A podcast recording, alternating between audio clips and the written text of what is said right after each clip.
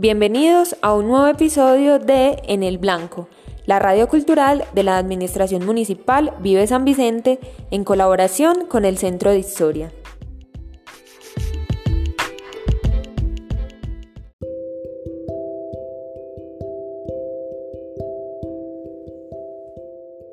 En este episodio de En el Blanco nos acompañan los integrantes de la Mesa de Víctimas del municipio de San Vicente Ferrer.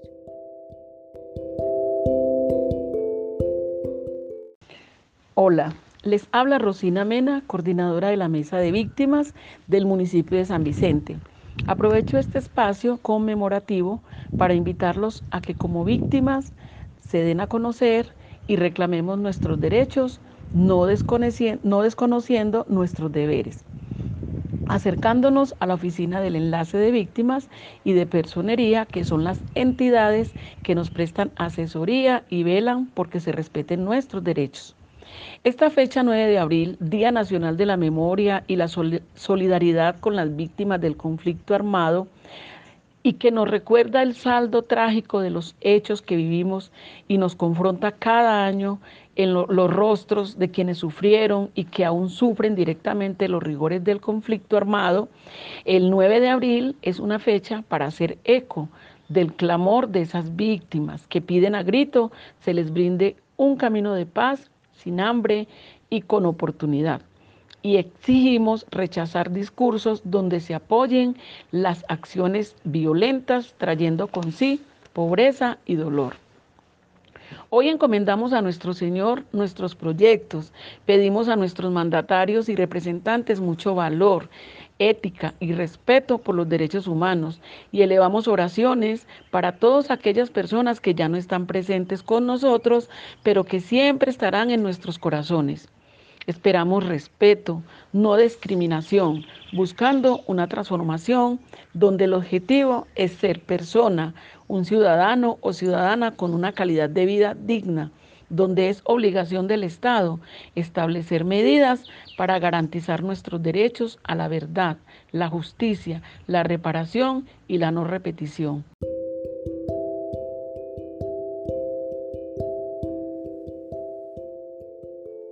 Recordemos que el 9 de abril fue la fecha que institucionalizó el Congreso de la República como el Día de Conmemoración de las Víctimas del Conflicto en Colombia.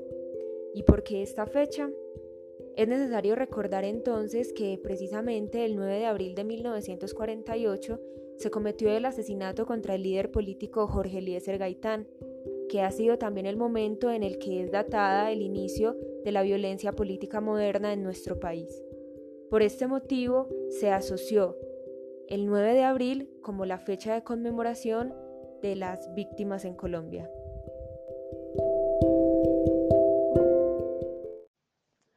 Todos, les habla Sara Gallo, yo soy enlace de víctimas municipal.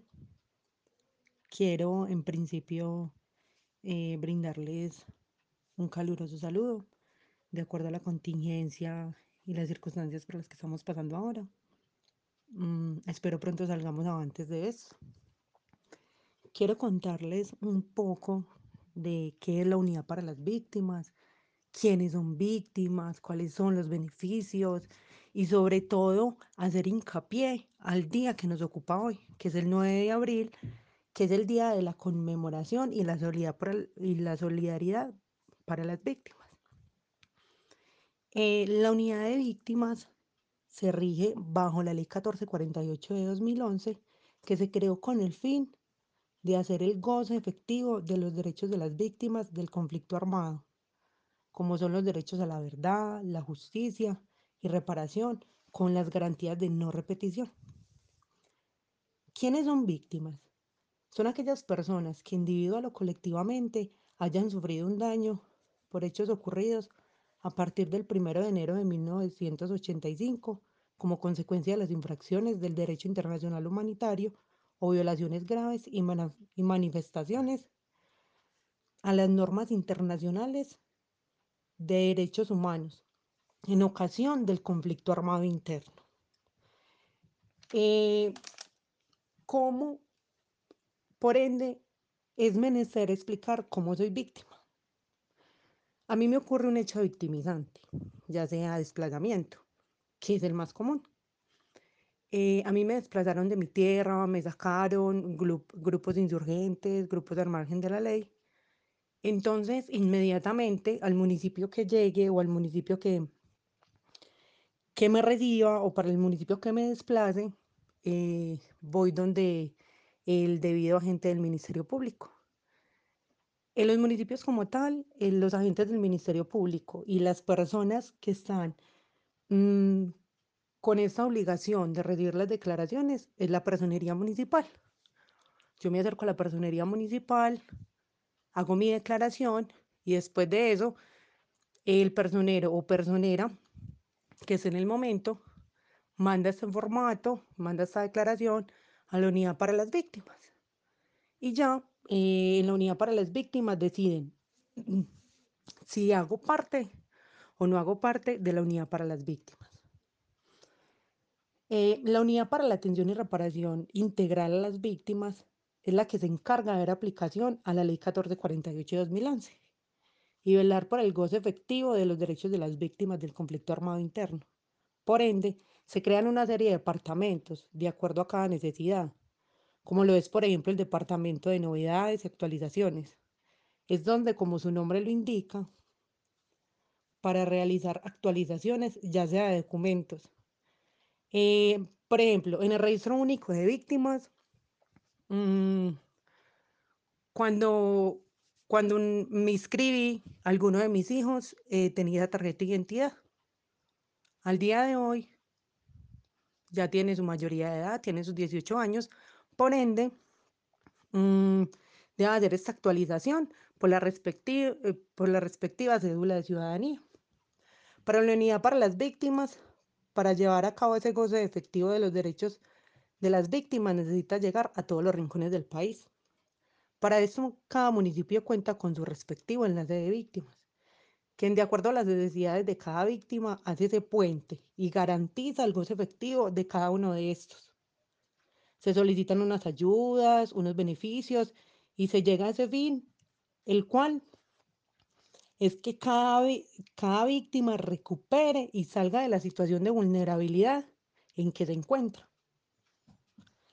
Eh, algunas de estas ayudas y las más comunes son, por ejemplo, eh, libretas militares, que estas son totalmente gratuitas, el acceso a la salud totalmente gratuito, eh, beneficios estudiantiles en educación superior, ayudas humanitarias, indemnizaciones, indemnización individual por vía administrativa.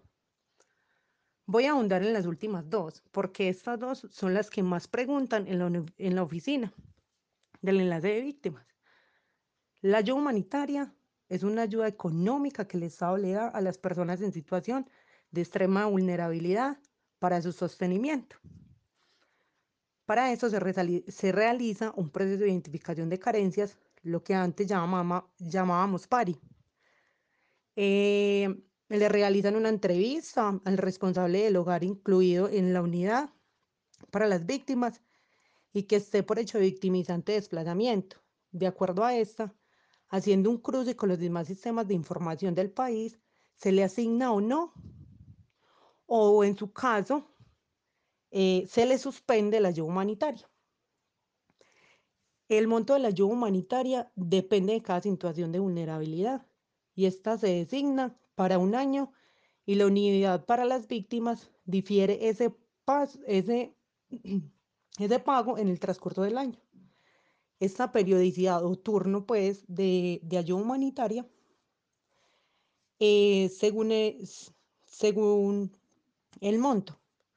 Entonces, por ejemplo, eh, a una persona le llegaron 200 o 300 mil pesos. Este será más o menos para dos o tres meses. Hay ayudas humanitarias para un año, las cuales ascienden a más de un millón de pesos. Referente a la indemnización administrativa, es una medida de reparación integral que el Estado eh, da como compensación económica por los hechos victimizantes sufridos busca la reconstrucción del proyecto de vida de las víctimas que acceden a esta medida. Hay dos tipos de ruta de indemnización, prioritaria y general. La prioritaria son las personas mayores de 74 años, eh, las personas que tienen una enfermedad catastrófica ruinosa de alto costo y las personas con algún tipo de discapacidad que le impida laborar y llevar sus ingresos al, al hogar. Y también está la ruta general, que es los que no están en ruta prioritaria, pero se les asigna, se les asigna un turno para indemnización.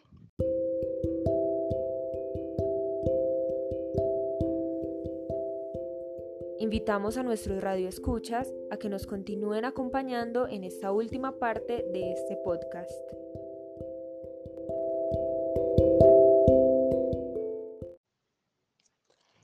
Estas ayudas las podemos solicitar con el enlace municipal, pero debido a la contingencia que vivimos actualmente en nuestro país por lo del COVID-19, eh, la Unidad para las Víctimas ha, ha habilitado sus canales de atención que se llama unidad en línea, para que las personas que estén a la espera de una ayuda humanitaria o quieren solicitarla, o en, en caso tal de que quieren, quieran solicitar su turno de indemnización para saber cuál es su ruta, si es prioritaria o general para indemnización, eh, pueden hacerlo.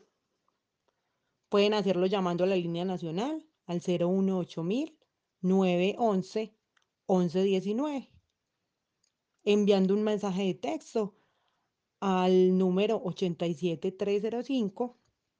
Este mensaje se manda de la siguiente forma. Deben escribir sus nombres y apellidos completos, el número de la cédula y lo que requieran. Por ejemplo, solicito ayuda humanitaria o solicito turno de indemnización. Este mensaje no tiene ningún costo. Pueden ingresar también a la página web de la Unidad para las Víctimas, la cual es www.unidadvíctimas.gov.co. Dar clic en Contáctenos y ahí se les despliega los canales de comunicación para realizar sus respectivas solicitudes ante la Unidad para las Víctimas. Está como por ejemplo el chat en línea. Mmm, pueden interactuar con los con los empleados de la unidad para las víctimas y hacer sus respectivas consultas. Ya mm, aunando en lo anterior y teniendo en cuenta algunos de los derechos que como víctima se tienen, eh, uno de los derechos que se tiene, y no menos importante, según el artículo 142, eh, es el Día Nacional de la Memoria y la Solidaridad con las Víctimas el cual es el 9 de abril de cada año, que se conmemora. Debido a esta contingencia y debido a, vuelvo y reitero, a la situación que nos ocupa en el país, este año se, se trata eh, esta conmemoración mm, de otra forma, ya sea por canales virtuales, eh, por redes sociales, pero lo importante es hacer ese homenaje y hacer esa, conmemoración a las víctimas. La Unidad para las Víctimas em, para este año tiene un, un, hashtag, eh, el cual es numeral 9 a una sola voz. Este se realiza en homenaje a los sobrevivientes del conflicto armado bajo las garantías de no repetición. Por ende, vuelvo y reitero, el día de hoy, 9 de abril, que se conmemora el Día Nacional de la Memoria y Solidaridad con las Víctimas del Conflicto Armado Interno, la Administración Municipal, en cabeza de nuestro alcalde, honramos la memoria de los afectados por el conflicto armado interno y hacemos un llamado para que la violencia no deje ni una sola víctima más en nuestro país la invitación también es a que hagan uso de todos esos canales, de que en caso tal de que usted no tenga el derecho o, ya sus ayudas humanitarias estén suspendidas, que haga acceso y que pueda acceder a, a, otro tipo de beneficios, como, como lo decía anteriormente. Puede ser a las libretas militares o que mi hijo va a empezar a estudiar en una educación superior, acercarse a la, a la oficina de víctimas y preguntar por los beneficios que hay. Eh, también pueden comunicarse conmigo al 854-4212, extensión 137. Siempre estaré presta para ayudarles y para salir de esa, de esa condición de víctimas, porque la intención tanto del gobierno nacional como de la alcaldía es salir de esa condición de víctimas, de no victimizarnos más, sino de llegar a esa condición de dignidad, a superar esos extremos de vulnerabilidad. Muchas gracias, que estén muy bien.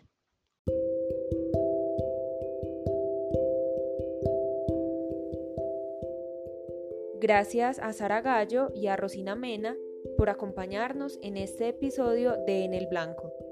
Los esperamos en un próximo segmento.